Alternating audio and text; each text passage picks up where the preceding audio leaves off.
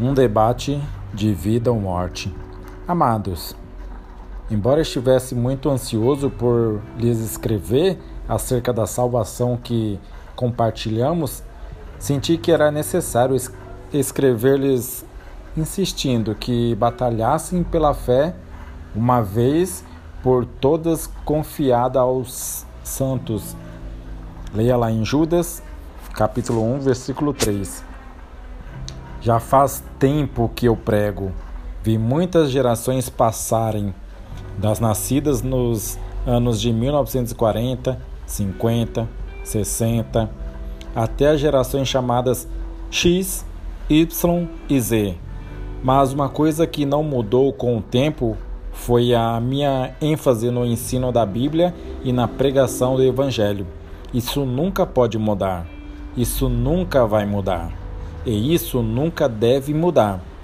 O Evangelho é o poder de Deus para a salvação de todo aquele que crê. Romanos 1, versículo 16.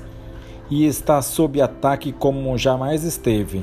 Embora a igreja sempre tenha tido suas pequenas desavenças e debatido diversas coisas, o ataque a que me refiro não é discordância sobre tipos de músicas litúrgicas. Não trata da ordem dos eventos profetizados ou nem se refere ao interminável debate acerca da soberania de Deus e do livre arbítrio do homem. É um debate de vida ou morte, pois há um crescente número de pessoas que se denominam evangélicas e questionam se Jesus Cristo é mesmo o único caminho para a salvação. Algumas delas nos instigam a procurar diálogo em vez de pregar ousadia e decididamente. E algumas até nos dizem que a questão mais importante em que a igreja devia concentrar-se é o aquecimento global. Essa não é a fé uma vez por todas confiada ao. Como lemos das 1, 3. Não é a fé pela qual somos chamados a lutar sinceramente. Sou inteiramente a favor de sermos modernos. Sou inteiramente a favor de continuarmos relevantes, mas temos de ser verdadeiros. Temos de ser corretos e, sobretudo, temos de ser bíblicos. Vamos acertar as nossas prioridades. Vamos voltar para a nossa mensagem principal, ou perderemos o pouco de influência que a igreja ainda tem atualmente.